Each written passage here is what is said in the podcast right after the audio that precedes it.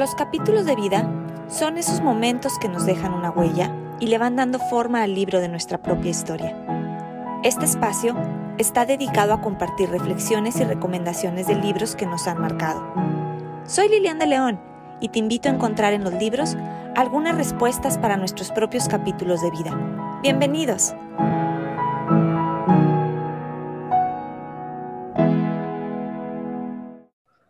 Hola, gracias por elegir escuchar capítulos de vida. En este episodio hablaremos del libro Más fuerte que nunca de la autora Brené Brown. Y para platicar de él, tengo el honor de contar con la presencia de Jorge Reyes Casas, un líder lagunero, que por cierto, se le conoce como la laguna a la unión de varias ciudades mexicanas de los estados de Coahuila y Durango, entre ellas Torreón, Gómez Palacio y Lerdo. Jorge dirige su propio negocio de asesoría en mercadotecnia desde hace 15 años, dando servicio en el área de negocios en todo México. Es vicepresidente de Coparmex Laguna. Es miembro de la asociación Laguna Yo Te Quiero. También pertenece a la Asociación Cívica de la Laguna y Canieti. Jorge es un hombre que ha sido parte importante de la sociedad lagunera. Y me permito llamarlo sin ningún título profesional, a pesar de ser licenciado en Mercadotecnia, porque somos amigos desde la secundaria. Desde ese entonces, Jorge destacaba por ser un líder carismático, amable, sonriente y con el don de escuchar y ayudar. Y lo más admirable de Jorge es que hoy en día, a pesar de su trayectoria profesional, sigue conservando estas nobles características. Fue maestro universitario durante 18 años, sin dejar de mencionar que asesora gobiernos en varias partes del país. Bienvenido, Jorge. Es todo un honor que hayas aceptado esta invitación, Jorge. Muchísimas gracias. No, no, Lilian, un honor para mí. La verdad es que gracias por todo lo que dices. Un, gusto estar en este podcast. siempre es bueno tomarse unas pausas para empezar a platicar sobre temas por los cuales uno no se toma ese tiempo.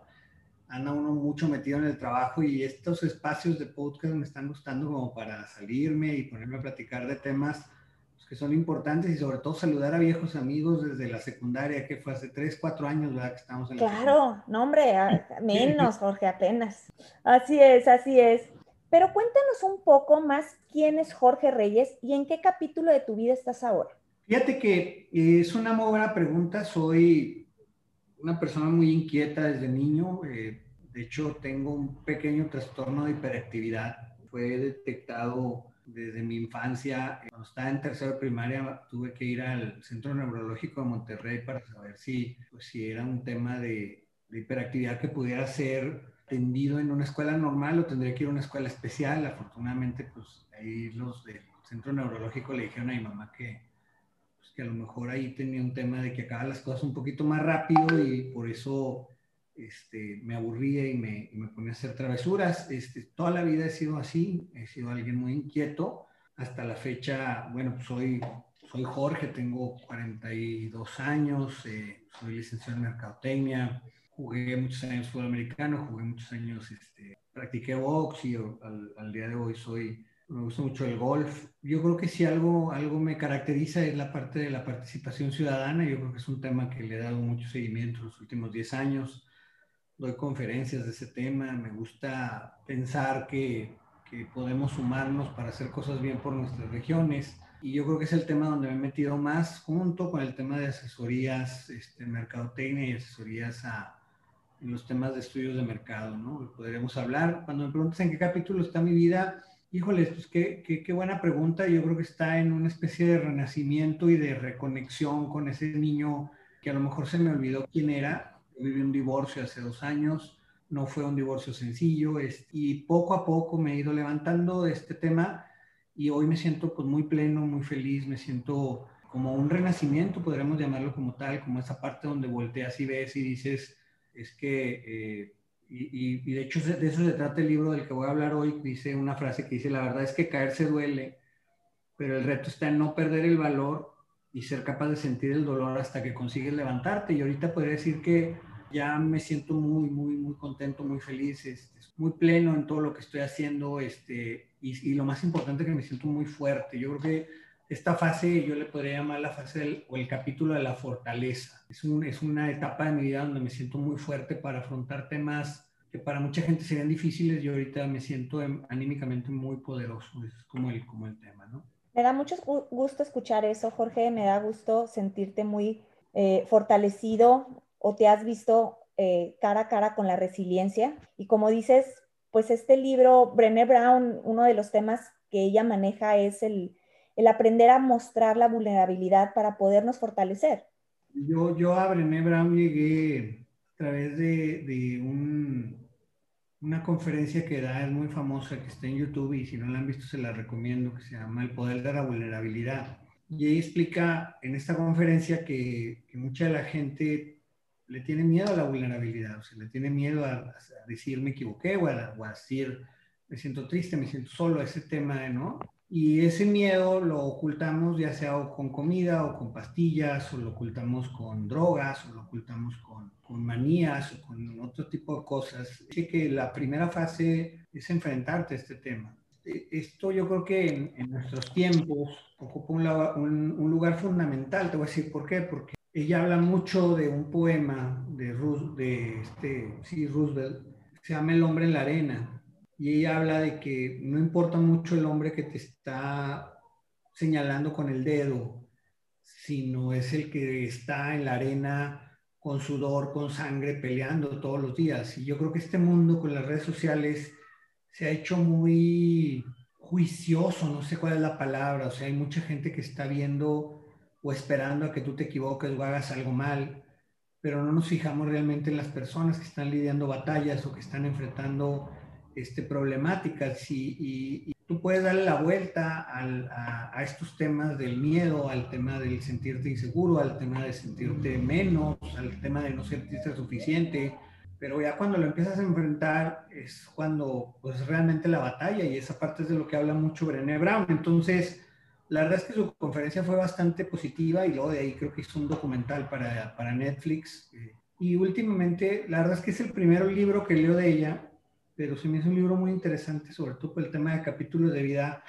porque habla cómo me levanto más fuerte de una caída. Y una caída puede ser un duelo, una caída puede ser un divorcio, una caída puede ser eh, un tema de, de, de sentirse solo, de sentirse no suficiente o de sentirse pues hay muchos temas de caída, ¿no? Entonces, este, la parte padre que me gustó mucho a mí de Brené es el hecho de que ella se dedica a lo mismo que yo, es socióloga y es investigadora, yo soy investigador de mercados, ese es mi negocio fundamental. Y lo que hace no lo hace tanto así como por feeling, sino lo hace en función de un montón de encuestas, estudios y temas de que va a preguntarle a, al ciudadano y esa parte como que me, me hizo mucho, mucho, mucho clic, ¿no? Ella tiene varios libros, de hecho puedo hablar de que tiene como ocho libros. Y cinco ah. son, son bestsellers del New York Times. Ah, sí, no sabía. De hecho, ella, eh, como decías tú, es, es profesora de investigación en la Universidad de Houston. Ahorita mencionabas de la plática de la vulnerabilidad y tiene un libro que precisamente se llama El don de la imperfección. Yo es el que personalmente ya leí. Cuando me dijiste que íbamos a hablar de este libro, pues me conectó con esa verdad tan grande que la, que la autora ha promovido, de la cual estás hablando, Jorge, y rápidamente se me vino a, la mente tu trayectoria profesional y cómo los libros nos ayudan a conectar con nuestra alma y nuestra esencia y que siempre serán una parte fundamental para dar pasos firmes. Y yo decía, me sorprendió para bien, que decir, yo a lo mejor me esperaba que me ibas a hablar de un tema más de, del área profesional, de la mercadotecnia, de... Y cuando me dijiste esto, dije, qué padrísimo que una persona como tú, Jorge, estés hablando de temas tan importantes como es el crecimiento personal, porque no podemos separar nuestra vida profesional de nuestra, de nuestra vida emocional. Bueno, pues ella tiene más de 20 años dedicada a esta investigación de lo que es la vulnerabilidad, el coraje, la valentía, la timidez, la empatía. Pues qué padre que, estamos coincidiendo en esta charla y, y hablando de estos temas tan importantes, Jorge. Ya, hasta para eso se, necesita valentía, o sea, para tocar estos temas, ¿no? O sea, es, o sea, de hecho, hablar, hablar de hasta el mismo divorcio es un tema de lo que hay gente que dice, no, no, ese tema ya no lo quiero tocar, o sea, lo quiero guardar abajo de una piedra. Y, y, hablar de, de, esos momentos donde nos levantamos, de muchas veces de, de, de una caída lo primero que te dice ella es que lo primero es que lo tienes que aceptar, o sea, tienes que decir esto pasó y de aquí vengo. este, este, libro cambió mi vida en una parte bien importante, eh, en la manera en la que yo veo a los demás. El, el, libro más fuerte que nunca, ¿de qué trata de manera general, Jorge? Te, te ayuda a entender ciertos lineamientos de acuerdo a estudios de mercado y como ella es socióloga y entiende en su campo de, sociología, pero lo que pasa es que también pone sobre la mesa muchos temas de anécdotas de ella, de, de cosas que ha vivido, donde ha tenido que ser valiente, valiente hasta para preguntar, oye, ¿tienes algún problema conmigo? O sea, imagínate a alguien que sufre durante mucho tiempo maltrato y no tiene el valor para decirle a la otra persona, oye, hay algo que esté mal, o sea, que tú creas que yo estoy haciendo mal, porque pues, vamos a arreglarlo ahorita y hay gente que sufre toda su vida. Ahorita me, haces el comentario y me dices, yo creo que me ibas a hablar de mercadotecnia. Yo he sido una persona, a lo mejor los últimos 20 años, que he leído mucho, me gusta, o sea, trato de leer un libro cada dos semanas más o menos, y hay veces que leo tres al mismo tiempo y me tardo a lo mejor poquito más, pero ahí le campechaneo dependiendo de mi mañana y el tiempo que tengo y las ganas pero durante un tiempo era puro leer biografías o temas de gente que le ha ido muy bien la vida o temas de, de negocios o temas de mercadotecnia o de administración o de finanzas. De un tiempo para acá me he dado cuenta, empecé a ir a los congresos de la felicidad en, en, Monterrey, por si no lo sabía, la Universidad Tecmilenio es la universidad en teoría que está más orientada a la felicidad y no es por meter comerciales aquí en el blog, pero pues, y todos los años hacen un congreso de la felicidad. Y hay gente que se pregunta, oye, qué estupidez ir a aprender de la felicidad, o sea, ¿por qué habría ido a un congreso de la felicidad? O sea, voy a un congreso de administración o de contabilidad o de derecho. Y luego la verdad es que también estudias de muchas cosas como mercadotecnia, pero no estudias de la felicidad porque se te hace que algo que viene por añadidura. Pero cuando ya empiezas a aprender de técnicas, de temas, de todo esto, te das cuenta de que si tú no eres feliz, probablemente tu negocio no va a ser próspero, tu vida no va a ser este, íntegra, tu familia no va a estar este, en coherencia con lo que necesitas. Entonces, lo primero que tienes que buscar es tu felicidad, definitivamente, y a lo mejor suena muy egocéntrico, suena muy, este, eh, no sé cuál puede ser la palabra, pero la manera en la que nosotros empezamos a buscar la felicidad divina, ¿qué va a pasar con la gente que nos quiere? Pues van a ser felices porque nos ven felices a nosotros. Y entonces esa parte es fundamental. Entonces, regresando al libro, te ayuda mucho a entender como con casos, por ejemplo, el tema del duelo, cómo tratar un duelo y cómo levantarte de un duelo en, función de, de, una problemática. De hecho, aquí, aquí tengo el, de lo que se trata, ¿no?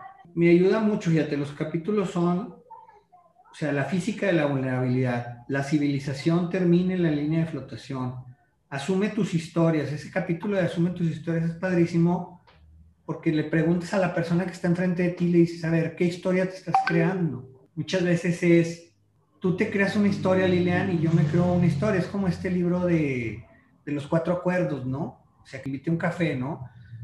y yo llego tarde por ti y a lo mejor tú sales enojada porque dices es que le importó poco y esto y lo otro y empiezas a decir, pensar cosas y crearte historias, mientras que yo te veo y yo para mí no significa tanto haber llegado tarde, yo de repente sale sangrona y yo siento y me creo otra historia. Entonces esas, esas historias son lo que define nuestras vidas. Ella pone un ejemplo de, de, del marido que se lo había llevado a nadar a un lugar y que de repente el marido andaba muy sangrón.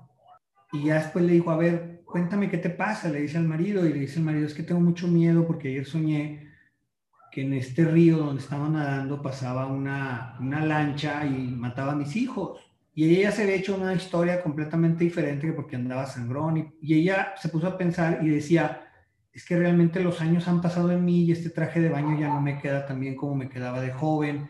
Y se hizo toda una historia gigantesca. Entonces, eso, lo, de las, asume tus historias, hay un capítulo que es de la estimación, o sea, cómo te hablas a ti mismo, cuáles son las palabras que te vas a manejar, cómo vas a tratar de, o sea, yo, yo siempre lo hablo y, y, es algo que me gusta mucho, que, que cuando te subes un avión, pues te subes y saludas al piloto, ¿no?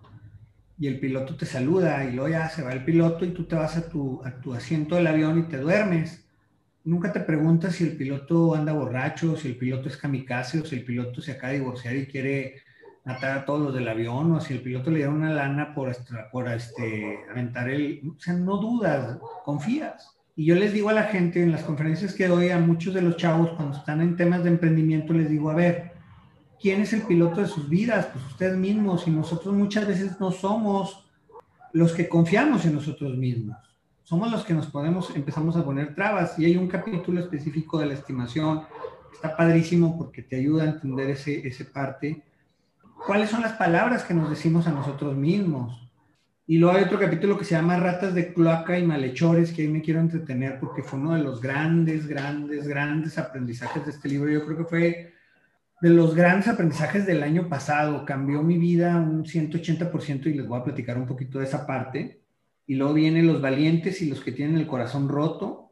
Ahí dice otro capítulo que tienes que bailar con quien te llevó a la fiesta y otro tema de la revolución, de cómo cambias todo. Pero la verdad es que es un libro muy padre, se lo recomiendo. Y la gente que, que, que, sienta que ha tenido alguna caída y que se necesite levantar, yo creo que le puede ayudar. Caída, llámale divorcio, llámale eh, un duelo, una pérdida, algo de, de que haya sentido a lo mejor una desconexión con este niño interior. Que, que, cuando logras volver a conectarte con él, de repente te das cuenta y dices, wow, qué padre qué buen niño era, qué padre me la pasaba y cuánto, cuántas cosas me dije a mí mismo para separarme de ese niño, ¿no? Pero bueno, ya me eché un rollo todo. No, pero se me hace muy interesante lo que nos estás compartiendo, Jorge, y cómo en los libros eh, podemos encontrar una respuesta a lo que estemos viviendo si nos damos la oportunidad de conversar con ellos. Y tú aquí nos estás compartiendo cómo este libro te ayudó en este momento de tu vida y cómo te diste cuenta y me estás diciendo que hubo un capítulo que definitivamente te cambió tu percepción. Y yo recuerdo cuando te pedí consejo para este podcast que tú me dijiste que te gustaba mucho el nombre y que todavía me replanteara más qué significaba para mí capítulos de vida y la importancia de lo que eran nuestros capítulos, porque así se formaba la vida y que para empezar uno, pues tenías que acabar el otro. Me acuerdo muchísimo de esa conversación que tuvimos y ahorita que estamos conversando de este libro, me estoy dando cuenta cómo este libro de alguna manera te ayudó a cerrar algún capítulo de, tu vida y hablo de que te ayudó a cerrar porque empezaste otro con otra visión. Al momento en que ya tienes otra visión, estás empezando otro capítulo de vida. y a lo mejor ahí te puedo platicar mi capítulo eh, que empezó, que no es nada amoroso ni nada de ese tema, es, es, un tema de mi percepción hacia la gente. Y es, imagínate, imagínate que un libro te ayude a cambiar cómo percibes a las demás personas. Es un cambio muy grande, y muchísimo. Te voy a platicar la anécdota que pone ella en el libro. Ella, pues es una picudaza, ¿no? O sea, sus conferencias de, de, de, TED han sido de las más escuchadas en el mundo son de las cinco más escuchadas en la historia de TED. O sea, y para hacer TED, pues, ¿cuántas conferencias no hay de TED? O sea, es de las cinco. Entonces, una pícula, sasasa, ¿no? Y entonces un día le hablan y le dicen, oye, pues queremos que vayas a una conferencia, no sé, alguna asociación o algo así. Y dice, ya, es que no puedo porque yo cobro por conferencia. Y entonces le dicen, le mandan un correo y le dicen, oye, es que, es que está bien que cobres, pero nunca te olvides de quien te ayudó cuando ibas empezando. Y ella, dije, no manches, traía un chorro de culpa. Y dije, no, pues sí, por eso tengo que ir gratis. Y dijo, no, sí voy gratis. La verdad, regañadientes, dijo. Entonces, yo creo que esa es una primera enseñanza de, de toda esta historiota que me voy a aventar. Que, que, que, siempre o muchas veces nos ponemos a nosotros después de otras situaciones. Y esto es como cuando vas también en un avión, cuando falta el oxígeno, lo primero oxígeno que necesitas es para ti si tú estás bien, los demás van a estar bien alrededor, pero si tú te andas quedando sin oxígeno le estás dando oxígeno a toda la demás gente, pues imagínate qué va a pasar, ¿no? Y, muchas veces hay, mucha gente que somos así y, y, que tenemos problemas de asertividad, pero yo creo que eso es lo primero, pensar en que tengo que estar bien yo, porque si estoy bien yo, a lo mejor voy a irradiar alrededor de mí. Pero bueno, entonces explica y al final va a ir a la conferencia, entonces le dicen, no, pues ¿cuál es mi habitación? No, pues su habitación es compartida. Y lo, ¿cómo compartida? Ya, Brené, no se estresa, ya sé que tú eres de las mejores del mundo. Dijo, bueno, pues es un experimento, ¿no? Es que llegó y está una chava conferencista también comiéndose un rol de canela arriba del, del sillón y veía cómo le embarraba así los dedos con la, con la manteca así en el sillón del, del hotel. Que le decía, oye, no seas marrano, o sea, o sea imagínate detrás, ya llegar a convivir en una habitación con alguien más y luego que estoy haciendo esas marranadas, ah, este hotel no es tuyo, o sea, este sillón no es tuyo, tiene alguien que lave. Entonces, que dice que se salió y se puso, se puso a fumar en la habitación cuando era habitación de no fumar. Y dice, no, aquí estoy en la ventanita, y que, pero es que no fumes, o sea, no está mal. Entonces dice ella que al, día siguiente dio la conferencia, se regresó y que traía mucho coraje. Y, ella le llamaba ratas de alcantarilla, o sea, que son gente como ratas de alcantarilla. Va con la, va con la terapeuta y la terapeuta le dice, es que está mal lo que está haciendo esta mujer, o sea, está bien que me enoje. Y la terapeuta le dice, toda la gente hace lo mejor que puede con lo que tiene. Y ella dice, no, o sea, esta era una marrana, o sea, esta era una mala persona, ella no está haciendo lo mejor que puede. Y lo sí, toda la gente hace lo mejor que puede. Entonces dice ella que hasta se enojó con la terapeuta, que dijo, no sé por qué estoy pagando este dinero, se salió. Y como es así piqui como yo, o sea, es así este, intensa, se puso a hacer su investigación de ese tema, de si la gente hacía lo mejor que podía con lo que tenía. La historia termina cuando ella va con una muy buena amiga de ella a cenar y que están cenando y, le, dice, le dice a la amiga, no, pues es que, ¿cómo ves? Mi terapeuta me dijo que toda la gente hacía lo mejor que podía. Y le dice la amiga, que coincidían en muchas cosas, le dice, pues que no, la gente no hace lo mejor que puede. Por ejemplo, pues en el tema de la mamá, de, de, la maternidad, pues hay mujeres que no dan pecho los 15 meses o 20 meses. O sea, que nomás le dan dos y luego ya le, le empiezan a dar aparatitos. Y esa gente es huevona, o sea, no quieren a sus hijos y son...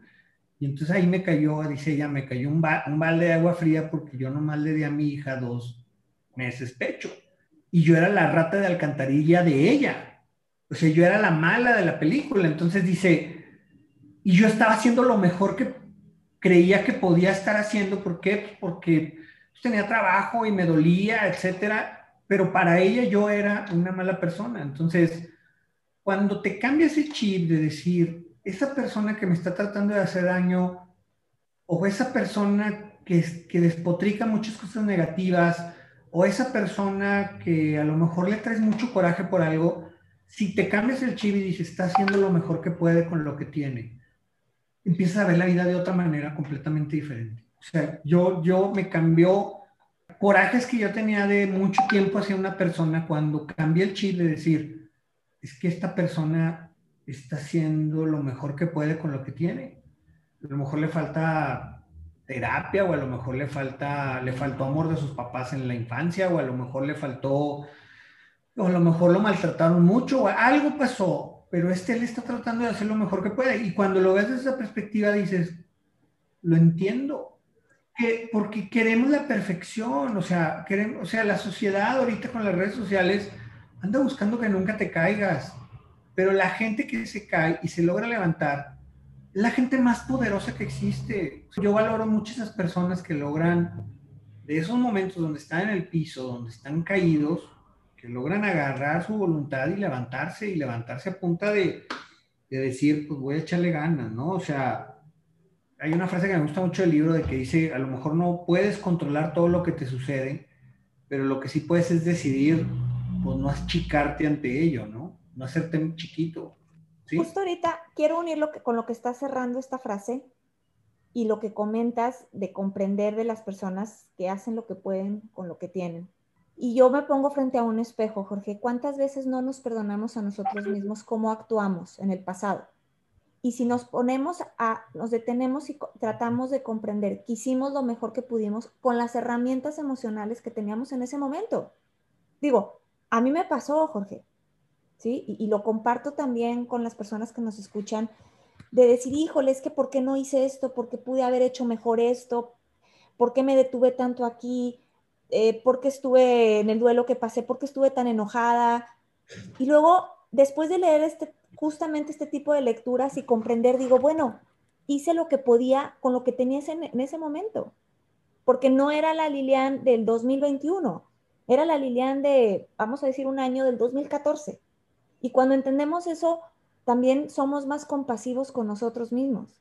Es con lo primero que tienes que decirle, oye, compa, no pasa nada, o sea, eh, te equivocaste o la regaste o caíste o algo y chipilearte. O sea, yo, el otro día me tocó estar con unos budistas. Estaba en una cena así como muy extraña donde hablábamos como de cosas así, pues de espiritualidad y esos temas, ¿no? Y hablaban mucho de la fortaleza y que no, que sí, que la gente, que es fuerte. Y yo les dije, no, pero espérenme, o sea, hay veces que hay que darnos también la oportunidad de ser débiles. O sea, no, no, pasa nada si te quieres quedar un día todo el día en tu casa llorando o viendo películas o tristeando la chingada. ¿Por qué? Porque es parte de la vida. O sea, el tratar de ser siempre fuerte, siempre como controlar las emociones. Ese libro se trata mucho de eso, de, de cómo hay gente que trata de como controlar todo y, y ser muy, muy cuadrado en sus emociones no, de repente suéltate y de repente di, no puedo. Y quiere tener un momento cuando digas, no puedo. ¿A qué me refiero con quiere? Es este, es que no sé, pamper yourself. Apáchate. Apáchate, esa es la palabra que estaba buscando. Por lo que veo, Jorge, el libro, este libro, más fuerte que nunca, trae muchas frases que podemos rescatar y hasta podemos anotarlas en post-it y que nos recuerden y tú me compartiste unas previa a esta entrevista y quiero mencionarte una que me llamó la atención para que no la comentes, Jorge. No podemos levantarnos más fuerte tras una caída si estamos huyendo. Definitivo. Y, lo que pasa es que no sabemos cómo estamos huyendo. Hace poco murió de COVID el papá de una amiga mía en Durango. Me decía, que estoy muy nerviosa porque viene la ella es maestra y lo que hizo fue que se llenó de clases y se llenó de actividades y se llenó. Me estoy muy nerviosa porque viene Navidad y no voy a tener clases y voy a estar sola. Y no sé qué voy a hacer porque no he enfrentado el duelo de mi papá. Entonces, y hay gente que dura años así. O sea, dura años escondiéndose en algo en la pornografía, en el juego, en las mujeres, en las drogas, en la comida, en algo, a esas cosas. Entonces no puedes salir del hoyo si no lo enfrentas. Ella te pone un ejemplo de las guerras de las galaxias, de que está Luke Skywalker y le dices que tienes que entrar a la cueva. O sea, tienes que entrar a la cueva porque él le daba mucho miedo entrar a la cueva porque adentro estaba Darth Vader imaginario en su mente, ¿no? Y al final cuando entra y mata a Darth Vader era el mismo detrás de la máscara de Darth Vader. Entonces dice entrar, le decía a Yoda, le decía entrar en la cueva debes. La cueva está oscura y la cueva te da miedo, pero esa es la valentía más importante que debemos de tener, ¿no? La y, y muchas veces, ¿cuántas veces nos escondemos? Es más, hasta en una relación que no funciona. ¿Cuánta gente vive 50 años escondiéndose en una relación y luego a lo mejor tiene amoríos por fuera o a lo mejor tiene este, deslices o a lo mejor pero, pero el hecho de enfrentarse al tema de decir, oye, soy o no soy feliz. Yo, hay otra frase también que está muy padre que dice, nuestras historias más peligrosas son aquellas que rebajan nuestro mérito inherente, que todos tenemos un mérito inherente, o sea, lo que eres como, como, como un ser humano grandísimo, con un montón de potencial y tú solo te rebajas. Entonces, una de las cosas más valientes que puedes hacer, de acuerdo a lo que dice el libro, dice, tienes que reclamar la verdad sobre tu derecho primero al amor, a nuestra divinidad y a nuestra creatividad. Esa parte está padre porque dices, bueno, esa es la lucha que tienes que hacer, es una lucha que tienes que hacer contra ti mismo de, enfrentarse a sus miedos, ¿no? Y en base a todo lo que estamos platicando, ¿a quién en especial tú le recomendarías este libro? Yo, sinceramente, a todas las personas que han vivido algún tipo de duelo, eh, el duelo no necesariamente tiene que ser la muerte de alguien. Por ejemplo, ahorita con todo esto del COVID, la gente que, por ejemplo, se tuvo que cerrar su negocio, pues es un duelo, está ahí en un duelo. ¿Por qué? Porque su negocio se murió. O, por ejemplo, la gente que, que tuvo una separación o que, tuvo un divorcio, o la gente también que siente que no está llegando al potencial en su vida, o sea, que dice, es que no soy lo suficiente, que no se siente lo suficiente. Yo creo que esa gente es muy recomendable que lea el libro porque sí puedo pensar en algo más grande de lo que yo, mi mente solo me había detenido, ¿no? Eh, ¿Qué tan fácil o difícil es de entender el lenguaje de este libro? Pensando en personas que a lo mejor no están inmersas en las lecturas, que no son lectores eh, asiduos, ¿qué tan fácil es? Es un libro cero técnico. La verdad, una parte que tiene muy padre esta mujer es que te platica todo con historias. O sea, te platica una historia de, miren, este era Juan, o por ejemplo, la que les acabo de platicar, este, de que ella que va a dar una conferencia y hasta te ríes, o sea, te da risa sus burradas, porque son muchas historias, son como historias chiquitas. Y luego después termina en una conclusión y te pone con un mini tallercito. Platica una historia de cuando escribió su primer libro y ella estaba súper emocionada con su primer libro y va con el editor y el editor le dice, no, es que ese título no funciona y se lo cambió todo. Voy a hacer mi libro propio, o sea, no, no voy a tener un editorial y que le dijeron, ah, no, pues es que yo no leo libros que, que son del autoego, o sea, tienes que venir de una editorial para que yo lea tu libro. Si se me pegó cabrón en el ego, me pegó. Y al final escuché mucho a gente que no debía de escuchar. Y cuántas veces también escuchamos gente. O sea, nosotros tenemos un valor. O sea, tú, Lilian, eres una picuda en lo que haces. Y la verdad es que te encanta leer y además tienes un carácter muy bonito, etcétera.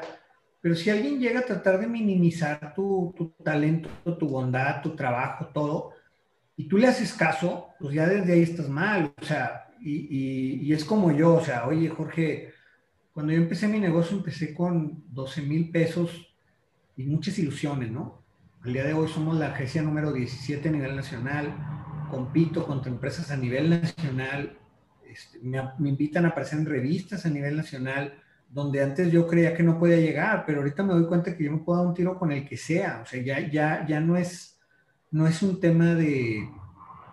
Es un tema de mucha confianza, pero pues te la vas creyendo. Si alguien llega y me dice, porque tú no vas a poder, yo le voy a decir, a ver, nomás observa, o sea, observa cómo si voy a poder. Y no puedo, o sea, pero es confianza, ¿no? Esa parte es importante y, y, también el libro te ayuda a esa parte de sacar ese como, como Obviamente no es el único libro que he leído, o sea, he leído un montón de libros, o sea, he leído el de Mindful, el de, o sea, si te digo todos los que he leído, que a lo mejor después me invitas a otro así como hacer un resumen de todos, pero pues he leído biografías, he leído este de, de, esta mujer, he leído este, algunos de Walter Rizzo, he leído este, el de Fluir, que estoy leyendo ahorita que está muy bueno, he leído, y, y eh, hay otro que se llama Develop Your Assert, tu asertividad, pues, este, La liberación del alma, lo acabo de leer, Homo Deus. Eres un lector en, en toda la extensión de la palabra, Jorge, definitivamente. Mindset también se lo recomiendo, muy bueno. hay libros que, que, dices tú, tienes que leerlos. Están siendo testigos ustedes que nos escuchan, que Jorge ya hizo el compromiso de volver a visitarnos para otro capítulo de vida y seguirnos recomendando libros, Jorge. Claro, yo encantado, encantado. Y, pues, si leo otro más bueno, también te digo para que lo leas. Perfecto. Oye, Jorge, y tengo otra pregunta para ti. ¿Qué le dirías a las personas que no tienen una buena imagen de los libros de crecimiento? Que tienen razón. o sea, hay mucha, hay mucha basura ahí. Eh, acabo de ir con mi papá con el doctor y mi papá tiene mucho miedo de ir con el doctor y le dice el, doctor, le dice, ¿usted de los que le tiene miedo a los doctores, va, don Chuy? Y le dice mi papá, sí. Y le dice, tiene razón. Que sí es cierto, o sea, o sea, no puedo negar que hay ese sentimiento. Yo puedo empezar a leer un libro y si el libro no conecta conmigo en el primer capítulo, lo dejo. Y para yo, imagínate, ya lo leí todo y lo estoy recomendando en un podcast, significa es un libro que trae mucha teoría, pero de la que me gusta a mí, de investigación, o sea, no es un libro como hecho de, vamos Lilian, levántate, échale ganas y tú vas a poder y todo, no, es investigación científica a través de estudios. Entonces, aparte me gusta. Yo les diría, tienen razón porque hay mucha basura, pero también ya ahorita hay muchas herramientas en Internet para, por ejemplo, el de Mindset, pues es un libro que recomienda Bill Gates. es uno de sus 10 libros que tienes que leer y entonces ya dices, a ver, pues a lo mejor Bill Gates me puede dar un tip para poder leer ese libro. No le va mal al señor. entonces vas y lo lees. Y lees el primer capítulo. ¿eh? Tampoco les digo que lean todo el libro. Lean el primer capítulo. El primer capítulo no los engancha. Lo que sigue. ¿Por qué? Porque sí es cierto, tienen razón, hay mucha basura en el mundo. Así es. Bueno, pues ya lo están escuchando a Jorge. Es simplemente el ser selectivos con la lectura, no cerrarnos, comenzar y si no conectamos, yo creo que esa es la palabra correcta, quiere decir que hay otra lectura esperando, esperándonos, otra lectura que puede servirnos más para, para lo que en ese momento estamos buscando, ¿no? No, y, y, por ejemplo, yo no sabía que estaba buscando eso. O sea, yo no sabía que estaba buscando redimensionar mi manera en la que veo a la demás gente. Yo creía que estaba bien en ese tema. Pero cuando leí el capítulo me hizo mucho clic, me, me, me, enganchó así que dije, es que sí es cierto, ¿cuántas veces andamos por la vida juzgue y juzgue y juzgue a la demás gente? Y no nos ponemos a pensar si realmente está tratando de hacer lo mejor que puede con lo que tiene. Cuando le cambias ese chip te cambia la vida, la verdad es que te cambia mucho de cómo analizas a las demás personas. Y yo no tengo problema, o sea, ¿cómo te diré? Ya no lo juzgo ni me enojo, o sea, no lo tomo personal, es, muy sencillo de la vida. No, pues vaya que, que veo que este libro te dejó muchos aprendizajes que, y definitivamente creo que este libro dejó un impacto muy positivo en, en, tu vida, Jorge, por lo que nos estás comentando. Pues tenemos ya que ir cerrando, obviamente estoy súper a gusto con esta plática, me encanta escucharte y lo que nos estás diciendo, pero bueno, el tiempo está limitado. Pero antes de, de cerrar, Jorge, quisiera que le dieras algún tip para aquellos adultos que no han podido forjar el hábito de leer, pero que tienen toda la intención de hacerlo. Tú que eres un gran lector. Leer es como, como ir al gimnasio. O sea, al principio batallas mucho, eh, sobre todo si no estás acostumbrado. A mí me queda gordo que, ay, no, es que no lees. No, cuando empiezas sí es difícil. Yo creo que el tema es, por ejemplo, hay, un, hay otro libro muy bueno también que les recomiendo que se llama Hábitos Atómicos de hecho, es un libro que cualquier chavito de menos de 17 años debe de leer. Es un librazo, ¿sí? Y, te explica técnicas para generar hábitos. Entonces, por ejemplo, te dice, no pienses en ir al gimnasio, piensa en ponerte los tenis. O sea, si te fijas, es diferente. Y dices, ay, no, qué voy a ir al gimnasio. No, o sea, tú ir a la casa y que tu objetivo sea ponerte los tenis no más. O sea, igual aunque no vayas, pero ponte los tenis. Y entonces ya, pues te pones los tenis y si pues, ya traigo los tenis, ya voy. Y entonces así vas forzando y luego quítate las tentaciones. Si yo fuera a darle una recomendación a alguien que no lee, primero es, haz sencillo el hábito. O sea, pon los libros en cierto lugar y genera un hábito para que... Hay gente que le gusta leer en el piso, hay gente que le gusta leer, pero escoge un lugarcito en tu casa donde haga sencillo el hábito. En segundo, quítate las distracciones que si empiezas a leer una hoja y luego agarras el celular y luego, por ejemplo, ahorita que está sonando el WhatsApp, y no vas a poder, o sea, el WhatsApp es el enemigo, el WhatsApp y el Facebook y todo es el enemigo número uno de la lectura. Pues cancela tu celular una hora o media hora. Yo lo que empecé a hacer cuando empecé era leer un capítulo por noche. Ponte la, la meta de leer un capítulo por noche y empiezas, y poco a poco lo vas logrando. Si un día no lees, no pasa nada, pero el otro día que no pasen dos días sin que leas, y así te la vas llevando este, encuentra los lugares. Por ejemplo, hay gente que lee y dice, es que yo empiezo a leer y me da sueño. Pues es que estás leyendo en la cama. Pues tienes que ir a otro lugar, otro espacio en tu casa, un sillón y te pones a leer y pues qué padre que te dé sueño también. A lo mejor estás leyendo algo muy aburrido, pero pues, necesitas también encontrar el tipo de lectura que te gusta. Afortunadamente ahorita ya con internet y, y si te acostumbras a leer digital, que eso es algo que mucha gente no se logra acostumbrar, y yo sí ya lo logré pues, bastante bien, yo ya leo mucho en digital, pues ya es muy sencillo, se puede leer en todos lados. yo, yo hay veces que me pongo la, la, la, tarea de cierro Instagram, cierro Facebook, cierro todo mi celular y cuando estoy en tiempos de espera estoy leyendo. ¿Por qué? Porque pues, en lugar de estar inmenciando, pues ahí estoy. Obviamente no, no siempre lo hago, pero trato. Muchísimas gracias por el consejo, pues ya lo escucharon. Hay que tomar en cuenta los consejos de alguien que tiene mucha actividad en su día a día de trabajo y aún así busca esos espacios para leer y lograr sus objetivos de la lectura. Pues muchas gracias por, por ese consejo, Jorge. Bueno, pues como te decía, tenemos que ir cerrando, pero no quiero despedirme sin antes nos cuentes tus redes sociales para quienes quieran saber más de tu trayectoria, si quieren hacerte una pregunta. ¿Nos puedes compartir tus redes, Jorge? Y claro, síganme en Jorge Reyes-77. en todas, en Twitter, Facebook e Instagram, ahí estoy.